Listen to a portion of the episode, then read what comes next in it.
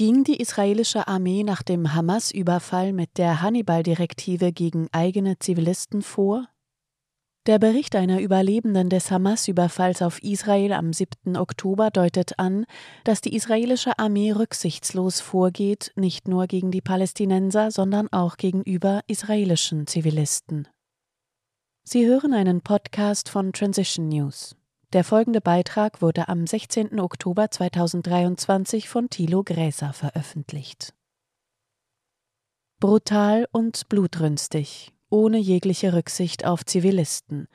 So haben Berichten der Mainstream-Medien zufolge die Qassam-Brigaden der islamistischen Palästinenserorganisation Hamas am 7. Oktober Israel überfallen. Besonders grausame Verbrechen wie etwa das angebliche Köpfen von Babys erwiesen sich inzwischen als Lügen der Gräuelpropaganda. Die hatte selbst US-Präsident Joseph Biden wiedergegeben, aber später zurückgenommen. Allgemein heißt es, dass der Hamas-Angriff nicht nur überraschend gekommen sei, sondern auch besonders rücksichtslos gegenüber der Zivilbevölkerung in den grenznahen israelischen Siedlungen gewesen sein soll. Das könnte eventuell einer genauen Überprüfung nicht standhalten, wie der Augenzeugenbericht einer israelischen Überlebenden zeigt. Laut dem Portal Electronic Intifada hat Jasmin Porat den Hamas-Angriff auf ein Trance-Festival im Grenzgebiet zum Gazastreifen und dann eine Geiselnahme im Kibbutz Be'eri überlebt. In einem Interview mit dem israelischen staatlichen Rundfunksender Khan vom vergangenen Sonntag habe sie berichtet, dass durch das rücksichtslose Vorgehen des israelischen Militärs viele Zivilisten getötet worden seien. Israelische Zivilisten seien am 7. Oktober zweifellos vom eigenen Militär getötet worden, wird die Frau zitiert. Die israelischen Soldaten hätten sich heftige Feuergefechte mit palästinensischen Kämpfern im Kibbutz Be'eri geliefert und wahllos sowohl auf die Kämpfer als auch auf ihre israelischen Gefangenen geschossen. Sie haben alle getötet, auch die Geiseln. So die Überlebende im Interview, in dem sie von schwerem Kreuzfeuer und sogar Panzerbeschuss spricht. Dem Portal zufolge kursiert ein Mitschnitt des Interviews auf Social-Media-Plattformen, während es online beim israelischen Sender Khan nicht mehr zu finden sei.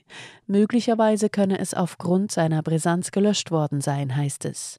Zugleich gebe es von Porat Aussagen gegenüber der israelischen Zeitung Ma'arif sowie gegenüber dem israelischen TV-Sender Channel 12. Die Autoren des Berichts auf Electronic Intifada schreiben, Porat, die aus Capri, einer Siedlung nahe der libanesischen Grenze stammt, hat zweifellos Schreckliches erlebt und gesehen, wie viele Nichtkombattanten getötet wurden. Ihr eigener Partner, Tal Katz, ist unter den Toten. Ihr Bericht untergräbt jedoch die offizielle israelische Darstellung, wonach die palästinensischen Kämpfer vorsätzlich und mutwillig gemordet haben. Gegenüber dem Sender Khan hat Purat laut Electronic Intifada auch berichtet, sie und andere gefangene Zivilisten seien von den palästinensischen Kämpfern gut behandelt worden. Nach dem Überfall auf den Nova Rave nahe der Grenze hätten sie und ihr Partner noch in den nahen Kibbutz Be'eri fliehen können, wo sie in einem Haus unterkamen. Die Kassam-Kämpfer hätten dann alle von dort in ein anderes Haus gebracht, in dem bereits acht weitere Geiseln und eine tote Person gewesen seien. Der Tote sei der Hausherr gewesen, der die Tür verschlossen halten wollte, während die Palästinenser auf das Schloss geschossen hätten. Aber ansonsten seien die Geiseln sehr menschlich behandelt worden, so Porat gegenüber ihrem überraschten Khan-Gesprächspartner. Niemand sei misshandelt worden. Die Zivilisten seien nur bewacht worden, hätten Trinkwasser bekommen und seien von den Kämpfern beruhigt worden, dass sie nicht getötet würden. Sie waren sehr menschlich zu uns, wird die Überlebende zitiert.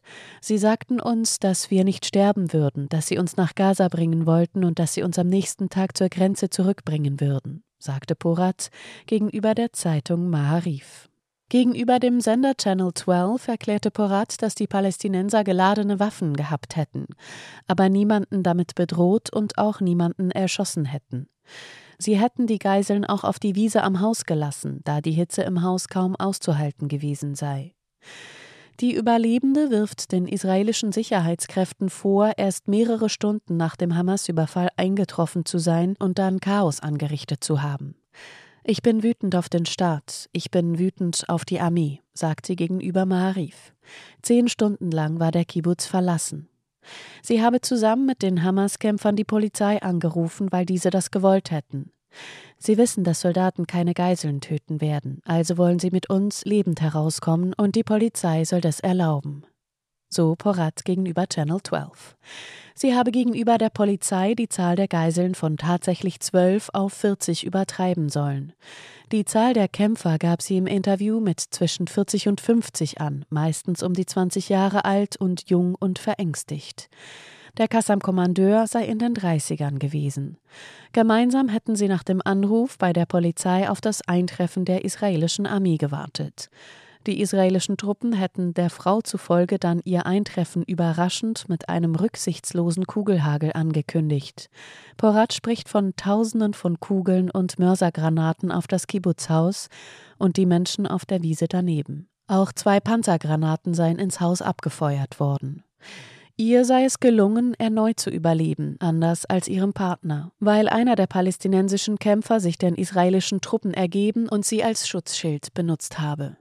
Sie habe die toten Geiseln auf der Wiese gesehen, wie Schafe auf der Schlachtbank, zwischen den Schüssen unserer Kommandos und denen der Terroristen. Auf die Frage des Khan-Moderators, wer die Geiseln erschossen habe, erklärte Porat, dass dafür zweifellos die israelischen Soldaten verantwortlich seien. Die hätten sich ein sehr heftiges Kreuzfeuer mit den Kassam-Kämpfern geliefert. Sie haben alle getötet, auch die Geiseln, weil es ein sehr, sehr heftiges Kreuzfeuer gab. Die Panzergranaten seien noch nach dem Kreuzfeuer auf das Haus mit den Kämpfern und den Geiseln abgefeuert worden. Den Angaben der Frau zufolge wurden fast alle anderen Bewohner der Siedlung getötet, verwundet oder vermisst und vermutlich nach Gaza verschleppt, heißt es bei Electronic Intifada. Die Autoren des Berichtes auf dem Portal verweisen auf die gemeinsame amerikanisch-israelische Anstrengung, die Hamas als schlimmer als ISIS darzustellen, um Israels sich entfaltenden Völkermord an der Zivilbevölkerung in Gaza zu rechtfertigen. Dazu würden Berichte wie derjenige der überlebenden Porat der breiten Öffentlichkeit verschwiegen. Zudem wolle die israelische Führung nicht, dass ihr katastrophales Versagen durch das Wissen verschlimmert wird, dass viele der getöteten Israelis bei einem katastrophalen israelischen Gegenangriff möglicherweise durch Friendly Fire getötet wurden. Es wird auf Aussagen von Saleh al-Aruri, eines hochrangigen Hamas-Vertreters, gegenüber dem Sender Al Jazeera vom 12. Oktober hingewiesen. Dieser habe den Behauptungen widersprochen, dass seine Kämpfer absichtlich so viele Zivilisten wie möglich töten wollten. Al-Aruri habe in einem Interview mit Al Jazeera erklärt, dass die Kämpfer der Qassam-Brigaden, der militärischen Einheit seiner Organisation, strikt darauf achteten, keine Zivilisten zu verletzen. Seinen Worten zufolge seien am 7. Oktober nach dem überraschenden Zusammenbrechen der israelischen Gaza-Division im Grenzgebiet die Menschen im Gazastreifen in das offene Grenzgebiet gestürmt und hätten ein Chaos verursacht. Darunter könnten sich auch andere bewaffnete Personen befunden haben, die nicht zu Kassam gehörten. Dadurch seien Kassam-Kämpfer mit Soldaten, Siedlungswächtern und bewaffneten Einwohnern aneinandergeraten, was zum Tod von Zivilisten geführt habe, so al-Aruri. Der Hamas-Funktionär habe auf die sogenannte Hannibal-Direktive der israelischen Armee hingewiesen. Danach sei es den israelischen Streitkräften erlaubt, mit überwältigender Gewalt einen ihrer eigenen gefangenen Soldaten zu töten, anstatt ihn gefangen nehmen zu lassen. Damit solle verhindert werden, dass der Feind Gefangene habe, die bei Verhandlungen über einen Gefangenenaustausch verwendet werden könnten. Es sei möglich, dass diese Richtlinie von den israelischen Streitkräften am 7. Oktober gegen die eigenen Zivilisten eingesetzt worden sei. Al-Aruri sagte laut Electronic Intifada gegenüber Al Jazeera, wir sind sicher, dass junge Männer, Kämpfer, zusammen mit den Gefangenen, die bei ihnen waren, bombardiert wurden. Die Autoren betonen, dass eine unabhängige Untersuchung der Vorgänge notwendig sei. Das werde Israel aber wahrscheinlich niemals zulassen. Sie hörten einen Podcast von Transition News. Mein Name ist Isabel Barth. Ich wünsche Ihnen einen schönen Tag und sage bis zum nächsten Mal. Dieser Podcast konnte nur entstehen, weil zahlreiche Leserinnen und Leser Transition News regelmäßig durch Spenden unterstützen. Wenn auch Sie uns unterstützen wollen, klicken Sie den entsprechenden Button auf unserer Webseite an. Vielen Dank und merci vielmal.